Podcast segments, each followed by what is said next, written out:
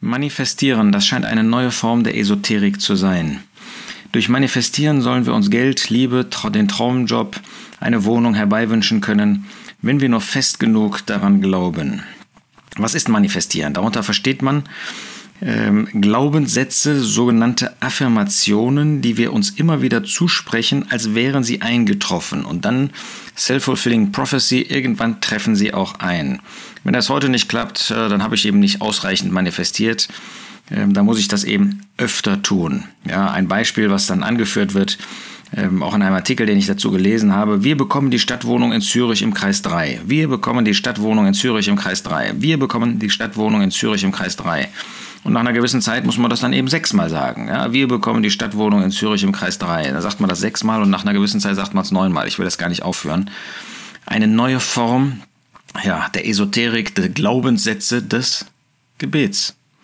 Denn da ist jetzt die ähm, Schnittstelle auch zu unserem Glaubensleben. Man muss nur oft genug dafür beten. Man muss nur lang genug dafür beten. Man muss nur mit ausreichend vielen dafür beten. Dann wird das schon eintreffen. Und wir merken gar nicht, dass das eine Art Gesetzlichkeit ist. Je mehr beten, also wird unser Gebet erhört. Was sagt Gottes Wort? In Jakobus 5, Vers 16. Das inbrünstige Gebet eines Gerechten vermag viel. Das inbrünstige Gebet eines Gerechten vermag viel. Je mehr also beten, Erhörung hat damit überhaupt nichts zu tun. Du kannst nicht dadurch, dass du ein Thema vielleicht bei einer Krankheit sagst, jetzt möglichst viele, möglichst an viele senden, dass möglichst viele beten. Ist ja nichts dagegen zu sagen, wenn viele für eine bestimmte Sache, für eine bestimmte Person, für eine bestimmte Not beten. Aber wenn wir anfangen zu meinen, je mehr, desto effizienter, je mehr, umso wirkungsvoller, dann machen wir das Gebet zu einer Maschine, zu einem Produkt und haben letztlich nicht verstanden, dass Gott sowieso nach seinen Gedanken handeln wird. Ähm, das Gebet bewegt den Arm Gottes, sagen wir manchmal.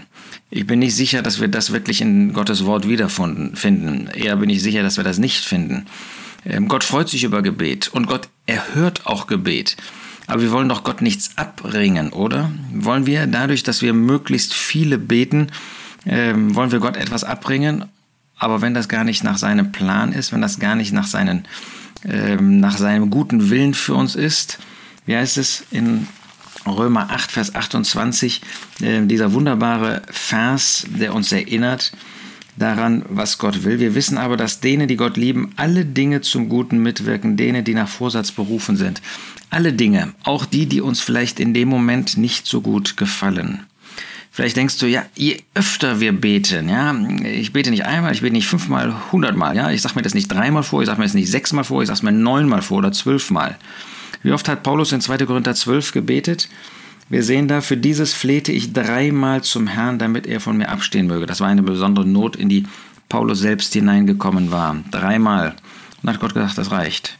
Natürlich sollen wir alle Zeit beten. Natürlich sollen wir auch anhaltend beten, wie das Gebet der Versammlung in Jerusalem für Petrus war. Aber wir sollten nicht meinen, je öfter wir beten, also werden wir eher erhört. Also wird Gott dann hören. Man muss nur oft genug beten. Es ist, äh, gibt ja dieses äh, bemerkenswerte Gleichnis, dass der Herr Jesus ähm, in Lukas 18 finden wir das ähm, ausspricht, wo da eine Frau, eine Witwe war, die ähm, ständig zu dem Richter kam und der hatte keine Lust mehr. Da war ein gewisser Richter und diese Witwe, sie kam zu ihm, schaffen mir Recht gegen meine Wider meinen Widersacher. Kapitel 18, Vers 3. Eine Zeit lang wollte er nicht. Danach aber sprach er bei sich selbst, wenn ich auch Gott nicht fürchte und mich vor keinem Menschen scheue, will ich doch, weil diese Witwe mir Mühe macht, weil die unaufhörlich kommt und mich quält, will ich das tun. Und was sagt dann der Herr Jesus? Gott aber sollte das Recht seiner Auserwählten nicht ausführen, die Tag und Nacht zu ihm schreien, und ist er in Bezug auf sie langsam? Muss man bei Gott Tag und Nacht, muss man da äh, ständig äh, zu ihm kommen? Nein, Gottes Liebe ist so gewaltig, wenn wir einmal beten. Nochmal, ja, wir sollen alle Zeit im Gebet sein, aber uns wird eben gerade nicht gesagt, dass wir für eine Sache immer wieder ständig beten sollen. Haben wir mal überlegt, wo das in Gottes Wort in dieser Weise vorkommt? Paulus hat in jedem seiner Gebete die Gläubigen erwähnt. Das hat er. Aber da wird uns nicht gesagt, ähm, dass er für irgendeine konkrete Sache da im Blick auf sie jetzt ähm, im äußeren Leben äh, gebetet hat, sondern ihm ging es um das geistliche Wohl. Ihm ging es darum, dass sie ein Leben mit dem Herrn führten. Das ist auch sehr interessant in Apostelgeschichte 16. Da war ja nun wirklich eine Notsituation, dass Paulus ähm, das Evangelium weiter verkündigen wollte. Und dann heißt es ja, dass er ähm, das Wort in Asien reden wollte und dass dann der Heilige Geist das verhindert hatte. Dann wollten sie nach Bithynien reisen und der Geist Jesu erlaubte es ihnen nicht. Da würde man sagen, jetzt ist aber eine Gebetsnacht, ist jetzt anstehend. Jetzt muss man wirklich, die, die ganzen Mitarbeiter, sie müssen jetzt mal eine ganze Nacht zusammen beten, ähm, damit, damit der Herr Klarheit verschafft. Und wie, was ist da? Es erschien Paulus in der Nacht ein Gesicht. Als er aber das Gesicht gesehen hatte, versuchten wir sogleich nach Mazedonien abzureisen, da wir schlossen, dass Gott uns gerufen hatte, ihnen das Evangelium zu verkündigen. Komisch, da steht ja gar nichts von Gebet. Haben die nicht gebetet? Mit Sicherheit haben die gebetet. Aber Gott erwähnt das hier nicht. Dass er eben nicht hier den Eindruck erwähnt, durch Gebete haben sie jetzt irgendwas klar bekommen. Nein, Gott hat ihnen das offenbart. Wir dürfen das Gebet niemals unterschätzen. Aber wir dürfen das Gebet auch nicht in der falschen Weise anwenden, wie so ein e-, esoterisches Mittel. Bete nur und dann äh, wird die Sache klar. Das ist bei manchen ähm, in gleicher Ebene mit dem Fasten. Ja?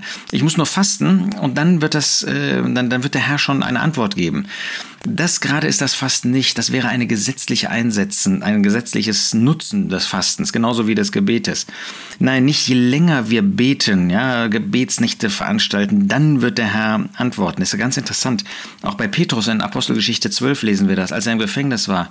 Der wird ja die ganze Nacht gebetet haben, damit der Herr ihn rausholt. Was hat er gemacht? Er hat geschlafen. Die Versammlung hat anhaltend, heißt es da ausdrücklich in Apostelgeschichte 12, für ihn gebetet. Die ganze Nacht. Der war längst befreit, da waren sie noch im Gebet. Da sehen wir, äh, dass wir nicht falsch, ein falsches Denken im Blick auf das Gebet haben sollen, dass das irgendwie ein Instrumentenkasten ist. Ja, wir haben so Instrumente und da ist jetzt das Gebet ist ein ganz besonderes Instrument, was wir benutzen können und dann wird der Herr uns erhören. Nein, das Gebet ist kein Talisman. Das Gebet ist kein Glücksbringer. Das Gebet ist keine Maschine, die wir nur anschmeißen müssen und dann kommt da ein gutes Resultat hervor. Nochmal, Gebet ist ein ganz wichtiger Meilenstein im Leben eines Gläubigen, ist ein ganz wichtiges Kennzeichen, ist eine ganz wichtige Gesinnung im Leben eines Menschen.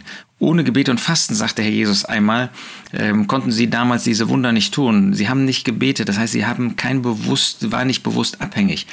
Aber siehst du, das Gebet kann ich als Instrument einsetzen oder ich kann mir das Gebet äh, in dem Bewusstsein, ich kann das Gebet in dem Bewusstsein aussprechen, dass ich von Gott abhängig bin, dass ich mich ganz einfach auf ihn werfe, dass er derjenige ist, der bestimmen soll.